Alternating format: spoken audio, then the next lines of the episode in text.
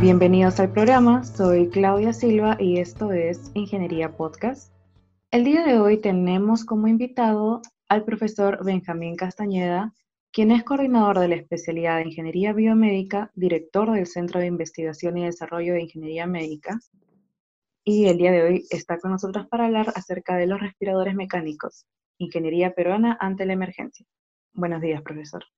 Buenos días, Claudia. Muchísimas gracias por la invitación.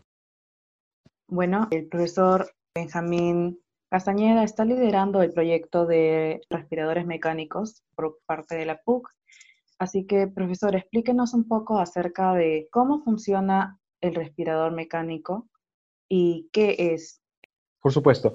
Un respirador mecánico es un equipo biomédico que básicamente lo que permite es reemplazar el acto de respirar que tiene un paciente cuando el paciente no lo puede hacer por alguna razón. Por ejemplo, ya no puede controlar sus músculos, pierde control del diafragma, o como en el caso de eh, pacientes de COVID-19, hay problemas dentro del pulmón mismo y no se puede absorber el, oxígeno. Eh, en esas consideraciones, un respirador mecánico, en realidad un ventilador mecánico, como se le dice ahora, lo que hace es infundir eh, aire dentro de la persona reemplazando este movimiento que la persona es incapaz de hacer. Ok. Eh, bueno, explicó un poco de por qué es que necesitamos el respirador mecánico, pero explíquenos un poco más acerca de qué pasa con nuestro organismo cuando nos enfrentamos al COVID-19. ¿Por qué existe tanta necesidad respecto a un respirador mecánico? Bueno, no solamente aquí, sino a nivel internacional, ¿no? Básicamente un paciente con COVID-19 presenta un síndrome de distrés de respiración aguda. Esto lo que ocasiona es que el, oxígeno básicamente no llega finalmente a la sangre, ¿no? Eh, y eso hace que eh, se necesite de alguna manera dar una terapia especial, donde se, le da también eh, más concentraciones de oxígeno al paciente dentro de este proceso de respiración. Se le ayuda al paciente a respirar con una cantidad mayor de oxígeno. Y es por eso que se necesita que al paciente se le conecte un ventilador mecánico. ¿Y cómo es que surge por parte de, bueno, cómo es que surge esta iniciativa del respirador mecánico por parte del equipo que está liderando de Católica? Eh, surge en el momento en que empieza la cuarentena y recibí la llamada del doctor Luis Jaime Castillo, que por encargo del rector, estaba contactando a algunos profesores para ver qué iniciativas se podrían hacer desde la universidad para enfrentar esta crisis. Ya en ese momento, por la experiencia que había en España, en, Italia, sabíamos que uno de los puntos más importantes era que los pacientes iban a necesitar ventiladores mecánicos y que lamentablemente en el Perú había muy pocos.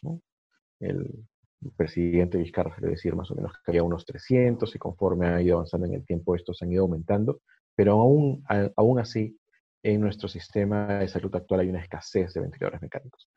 En ese momento eh, nos juntamos un grupo de instituciones, eh, Energy Automation Technology, Solid Design, Diaxa, Brain, que es el hub de innovación del grupo Breca, eh, que interesantemente a través de nuestros egresados, muchas de estas empresas han sido fundadas por egresados nuestros, con muchas capacidades, justamente las capacidades necesarias para desarrollar un equipo biomédico, nos juntamos a ver y analizar seriamente la posibilidad de que en dos meses, justo para la emergencia, pudiéramos ya desarrollar, eh, diseñar, implementar y fabricar un grupo considerable, un grupo importante de ventiladores mecánicos.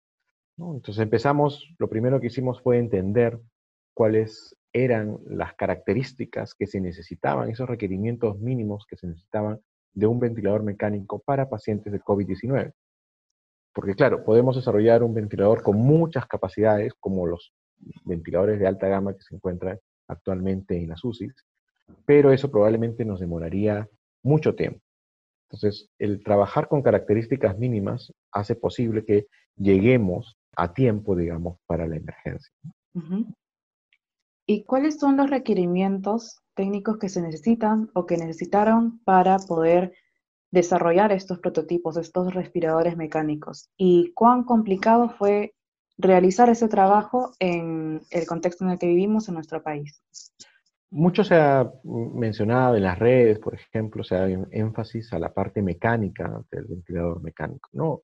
Eh, por ejemplo, está, hay muchas iniciativas que están usando esta bolsa del resucitador manual que se presiona básicamente y eso hace que, eh, eh, eso es lo que crea el proceso ventilatorio. Y es verdad, de hecho nuestra iniciativa también se basa en, en, un resucitador manual, pero ah, es importante resaltar que para poder llegar a las necesidades clínicas, como por ejemplo tener varios modos de ventilación con diferentes relaciones de inspiración-expiración, em, eh, eh, tener no solamente eso, sino la capacidad de ver las curvas y sensar la presión y el volumen que se está, al cual se está exponiendo al paciente. Todo eso hace que el, el, problema sea un poco más complejo que solamente esa parte mecánica, ¿no? Se convierte en un equipo biomédico, un equipo electrónico que necesita sensores de presión, sensores de flujo, que en todo momento sepamos cuál es el estado del paciente o el volumen de aire y la presión que se está dando al paciente y los actuadores necesarios para responder ante esos niveles de sensado. Entonces, eh, esto hace que el equipo sea un poco más complejo y es importante entender que eso es lo que se necesita para esta emergencia. Y Respecto a los prototipos, los respiradores mecánicos que se están desarrollando, ¿cuántos eh, se están proyectando a producir y en qué medida estos respiradores mecánicos podrán cubrir las necesidades que tenemos en los centros de salud? Como había mencionado el presidente al inicio de toda la crisis eh, cuando empezamos en cuarentena mencionaba que teníamos más o menos unos 300 equipos. Después se comenzó, el Ministerio de Salud indicó que íbamos a, necesitar unos 2.500, ¿no? Me parece que ahorita ya estamos bordeando los 1.000, pero realmente todavía una brecha muy grande entre los ventiladores mecánicos que necesitamos y los que tenemos. Entonces, en ese, en ese sentido, cualquier iniciativa actual en que nos pueda permitir tener acceso a ventiladores mecánicos es más que bienvenida, ¿no? ¿Y cuántos ventiladores ustedes como equipo de, investigación de la universidad están proyectándose o ya han realizado hasta la actualidad?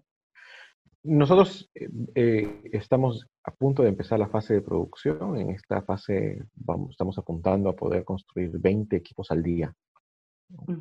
Esperamos que eso significaría que en un par de semanas ya podríamos tener unos 200 equipos eh, pero también estamos haciendo llamados a las personas que quieran donar eh, para poder incrementar este número de equipos a la mayor cantidad posible, que es lo que necesita el país. ¿no? En ese sentido, quiero aprovechar también para agradecer a todas las personas que han donado, a eh, ISARREP, a el, Grupo Breca, eh, la Sociedad Nacional de Energía, Petróleo, de Minería, Petróleo y Energía, ENGIE, el, Club Rotary, inclusive un grupo de egresados que se han juntado y, han puesto poco a poco, han, estado donados de manera independiente eh, varias cantidades, que, nos ayudan justamente a esta meta de, poder construir unos 200 equipos, que es lo que estamos apuntando ahorita, pero que con mayores donaciones podríamos incrementar. Sí, definitivamente es importante el trabajo colaborativo, no solamente dentro de nuestra institución, sino también a un nivel de, nación en sí, ¿no?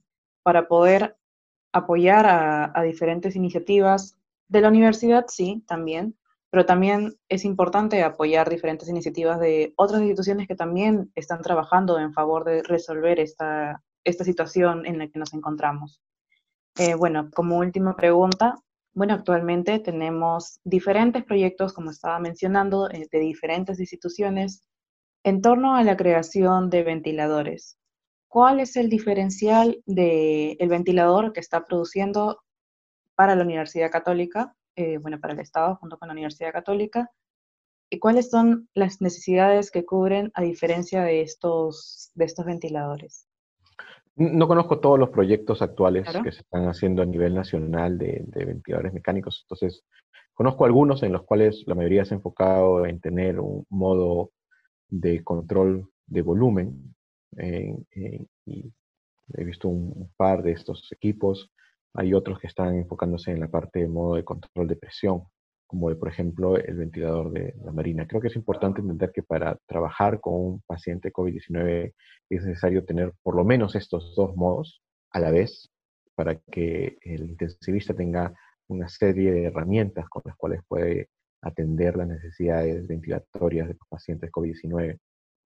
Eh, se necesita también mostrar las gráficas eh, para que el intensivista de una manera muy rápida y visual pueda entender cuál es el estado del paciente.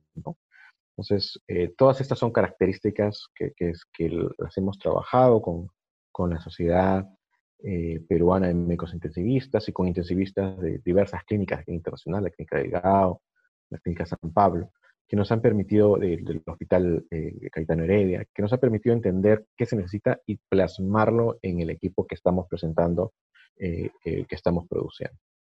Perfecto. muchas gracias, profesor, por brindarnos esta entrevista. Ahora vamos a pasar al segundo bloque que consiste en un ping-pong de palabras eh, le voy a decir cinco palabras y me va a responder con lo primero que se le venga a la mente. Puede ser una palabra o una frase. ¿Ok? ¿Está listo? Perfecto. Empezamos en 3, 2, 1. Respiradores. Vida. Investigación. Necesidad. Estado. Todos. Ingeniería. Desarrollo. PUC. Hogar. Perfecto. Eh, bueno, muchas gracias, profesor, por aceptar la invitación. Los invitamos a todos los que nos estén escuchando a que nos sigan en nuestras redes, en Facebook, en YouTube y próximamente en Spotify, para que puedan estar al tanto de los contenidos de el podcast Ingeniería. Eh, profesor, ¿algunas palabras finales para poder cerrar el programa? Bueno, quiero resaltar el, impacto que están teniendo los ingenieros en esta crisis, ¿no? todas las necesidades que van surgiendo también hacen que salgan los innovadores, los ingenieros innovadores, que están permitiendo dar soluciones a las problemáticas que, vamos, eh, que van apareciendo. Pero también quería resaltar que no es la primera crisis en la que realmente se ve la necesidad que tiene el país de contar con una industria de desarrollo de equipos médicos de manera local, de manera nacional. Y hace poco hubo crisis que necesitábamos incubadoras, ¿no? neonatales, y es, una pena que teniendo nosotros, por ejemplo, dentro de la misma universidad, una patente internacional y un desarrollo de una incubadora con capacidades innovadoras, no se puedan utilizar porque ha, habido siempre este, esta problemática de, no tener una regulación clara y favorable al desarrollo nacional de dispositivos médicos y espero que esta crisis eh, nos dé una oportunidad para aprender de ello y fomentar que esta industria, esta industria salga adelante. De acuerdo, profesor. Bueno, esto fue Ingeniería Podcast y muchas gracias a todos por escucharnos. Hasta luego.